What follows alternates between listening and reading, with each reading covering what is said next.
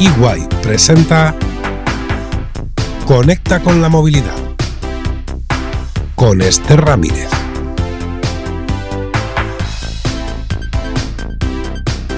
Bienvenidos a Conecta con la movilidad, un podcast de EY en el que nos enchufamos a la red que impulsa el cambio en nuestro modo de desplazarnos.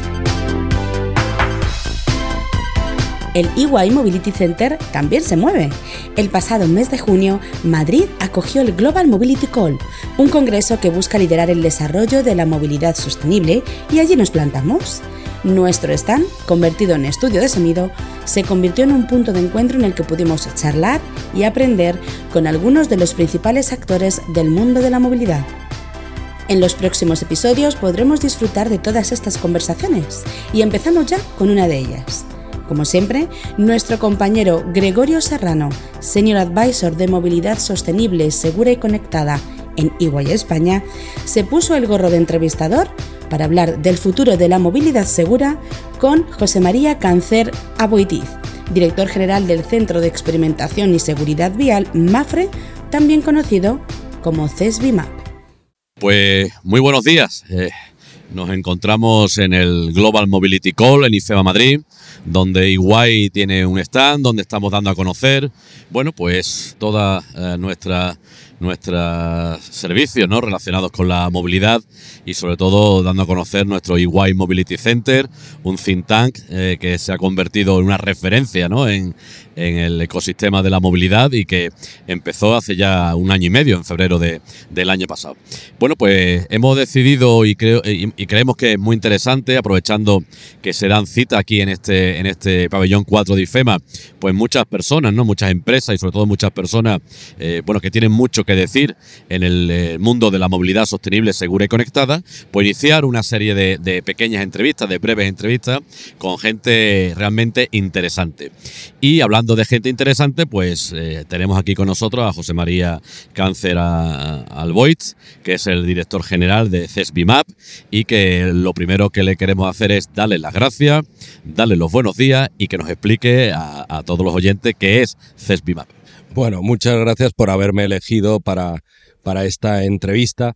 La verdad es que da, da gusto poder hablar de qué hacemos en CESBIMAP porque somos un gran desconocido. Hay muy poca gente que sepa que las aseguradoras tenemos centros de I+D, que en él puede haber 130 personas entre ingenieros y técnicos trabajando, que llevamos casi 40 años trabajando en el sector y que nos especializamos en detectar fundamentalmente todas las nuevas tendencias que hay en el entorno de la movilidad, intentar cuantificar el, el, riesgo que hay asociado a ellas, porque nosotros somos el Centro de Experimentación y Seguridad Vial de MAFRE. Por tanto, trabajamos para la aseguradora, que es nuestra matriz, y con esa definición del riesgo que conlleva cada nueva cosa que entra en el mercado, ayudamos a que se pueda cuantificar y poner un precio a las pólizas. Ayudamos también a intentar reducir ese riesgo normalmente mediante la introducción de tecnología y cuando finalmente, porque es hoy por hoy imposible que no haya ningún incidente, hay algún tipo de siniestro, lo que conseguimos es minimizar las consecuencias de ese o por un lado, reparar lo más rápidamente posible el vehículo, lo que haya sido dañado con el siniestro, de la manera más eficiente, de la manera más rápida y desde luego de la manera más medioambientalmente respetuosa que sea factible. ¿no? Bueno, pues una labor realmente interesante y ciertamente desconocida. O sea que, eh, bueno, yo que he estado en algunos años dedicado al mundo de la seguridad vial, te tengo que confesar que desconocía la existencia, no desconocía la preocupación y la ocupación de, Mafre ¿no? en materia de seguridad vial, pero sí desconocía este centro, digamos, de experimentación que tiene Mafre, ¿no? donde eh, eh, entiendo que de alguna manera vais testando los diferentes medios de movilidad, ¿no? Y en función de las, de las incertidumbres o de los riesgos que, ve, que veis, bueno, pues intentáis llamar la atención sobre ello, sobre, eh, sobre todo para anticiparse, ¿no? A ese, en, ese sentido, te quería hacer referencia, yo creo que todo el mundo conocemos, ¿no? Pues esas, esos, esos testeos, ¿no? O esas pruebas que se hacen con vehículos, con vehículos de turismo, por ejemplo, ¿no? Pero, pero en este caso te quería preguntar por, una, por un aspecto que preocupa cada vez más a los ciudadanos, ¿no? Que es el tema de la micromovilidad, ¿no? Esa movilidad cercana eh, que se, se, se- se explicita, se explicita eh, por ejemplo, con las bicicletas o con los patinetes, ¿no? ¿Estáis haciendo algún tipo de, de estudio referente a la micromovilidad?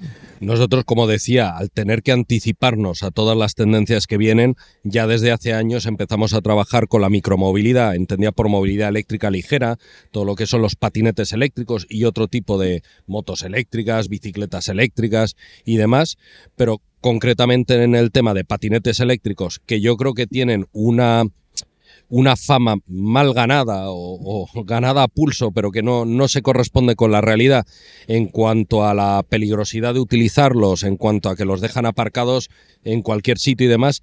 Y creo que no hay que demonizar al patinete, hay que en cierta medida responsabilizar al conductor, ¿no? Por el mal uso del patinete. Aún así, eh, empezamos con tareas de investigación, haciendo simulación por ordenador de todos los posibles incidentes que te podías encontrar con un patinete, qué ocurre si pisas en un agujero y sales despedido, qué ocurre en un accidente en el que te colisionas contra algo, etcétera. Como vimos que eh, las consecuencias eran fuertes, desarrollamos y patentamos un sistema para poder adaptar nuestra instalación de crash test que se utiliza para vehículos de cuatro ruedas, para poderlo utilizar también para testar eh, vehículos de dos ruedas, en este caso patinetes.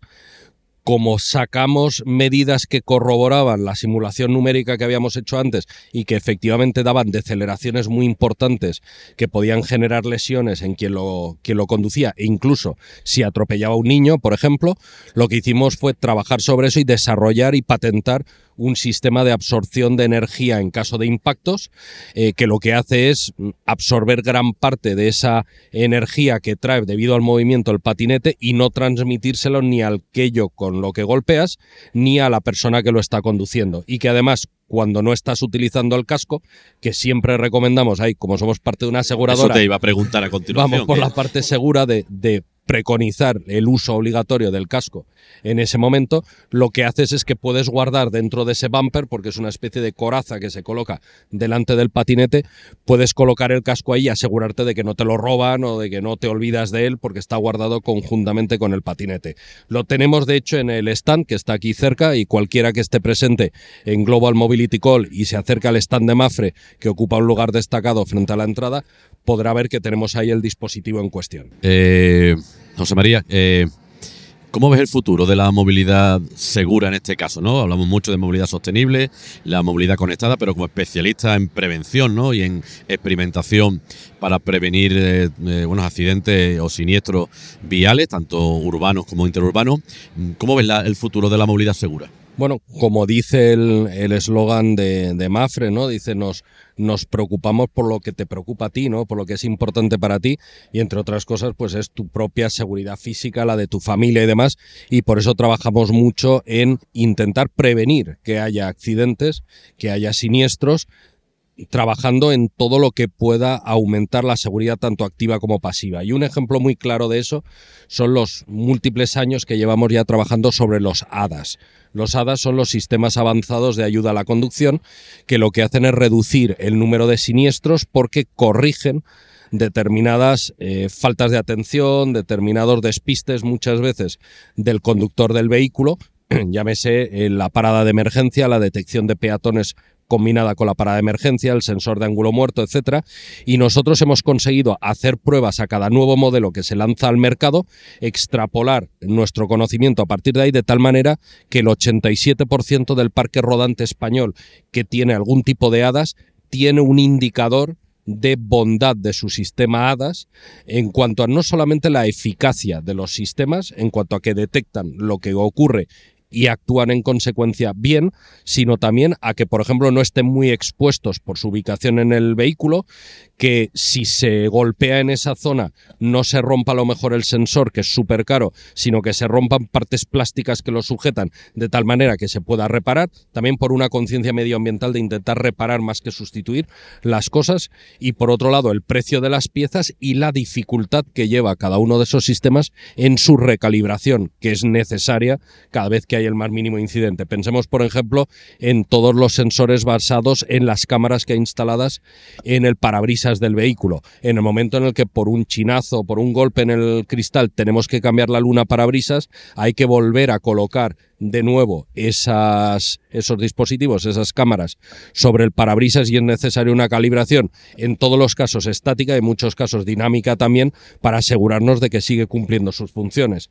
Eso, como digo, ya ha conseguido que Mafre ahora mismo, para prácticamente el 90% del parque rodante, lo pueda conocer e impacte en el precio de la póliza, de tal manera que salen precios más competitivos para aquellos coches que per se son más seguros. Y me decías de nuestra visión. Yo creo que nuestra visión y nuestra responsabilidad, porque las aseguradoras tienen una función social muy importante, es, por ejemplo, poder influir incluso en la conciencia y en el gusto de los ciudadanos, de tal manera que si alguien se va a comprar un coche, pongamos, de precio medio 28.000 euros, que son los 25.000 del modelo de base, y 3.000 en extras, nos encantaría como aseguradoras poder influir en que las personas tomaran conciencia de la importancia de esto y esos 3.000 no se las gastaran en unas llantas más chulas y en la tapicería de cuero, que también, pero que se las gastaran primordialmente en tener todos los hadas que pueda llevar como extras ese vehículo instalados, porque de esa manera estaríamos reduciendo de manera muy significativa el número de siniestros. Se está hablando de que hasta el 2040, me parece que es, pues son aproximadamente 25 años,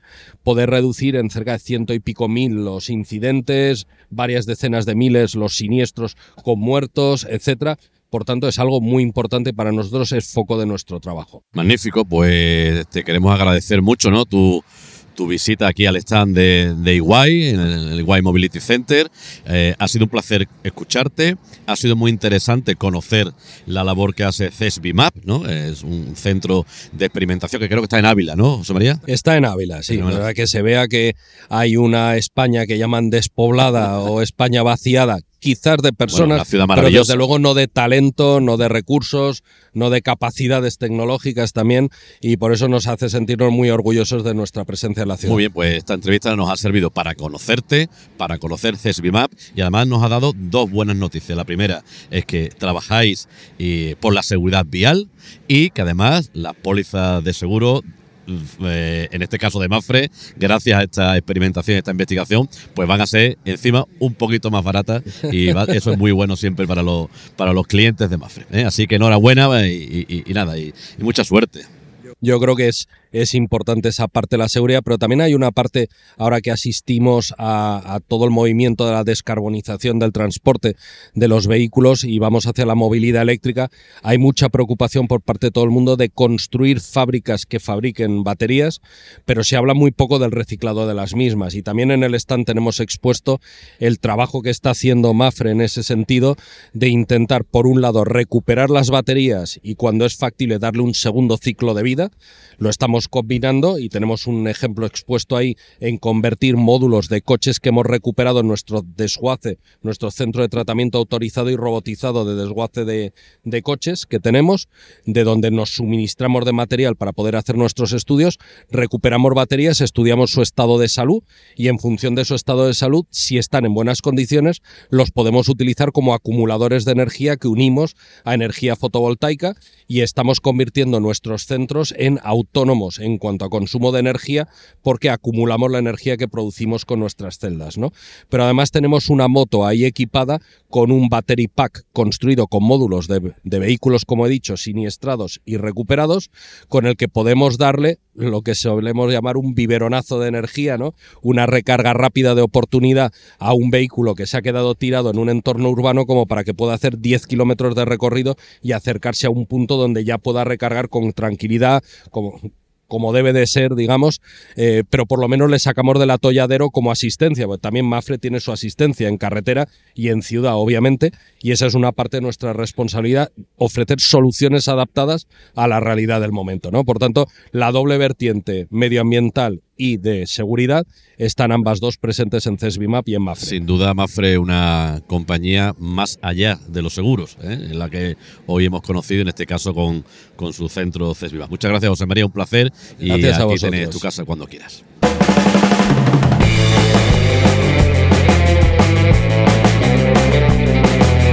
¿Cómo te mueves?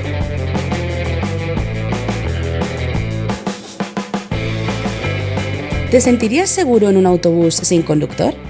El proyecto Pascal, cofinanciado por la Comisión Europea en el programa Horizonte 2020, se hace estas y otras preguntas para analizar la percepción ciudadana sobre los vehículos conectados y autónomos. En el caso que nos ocupa, subieron a 158 personas en 5 minibuses sin conductor en 5 ciudades distintas.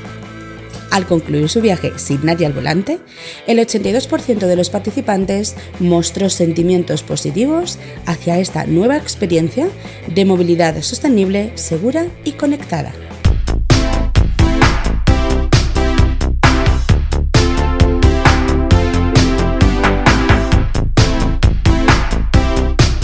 En Conecta con la Movilidad tenemos aún mucho que compartir sobre lo que aprendimos en el Global Mobility Call. Hoy nos hemos acercado al mundo de la seguridad, pero nuestra salida sirvió para compartir experiencias en otros ámbitos que podréis escuchar en próximos episodios. Muchas gracias por acompañarnos en este trayecto. Podéis seguir informados de todas las novedades sobre movilidad sostenible, segura y conectada visitando el EY Mobility Center en ey.com. Nos escuchamos muy pronto. Buen viaje. Conecta con la movilidad, un podcast de Iguay sobre movilidad sostenible, segura y conectada.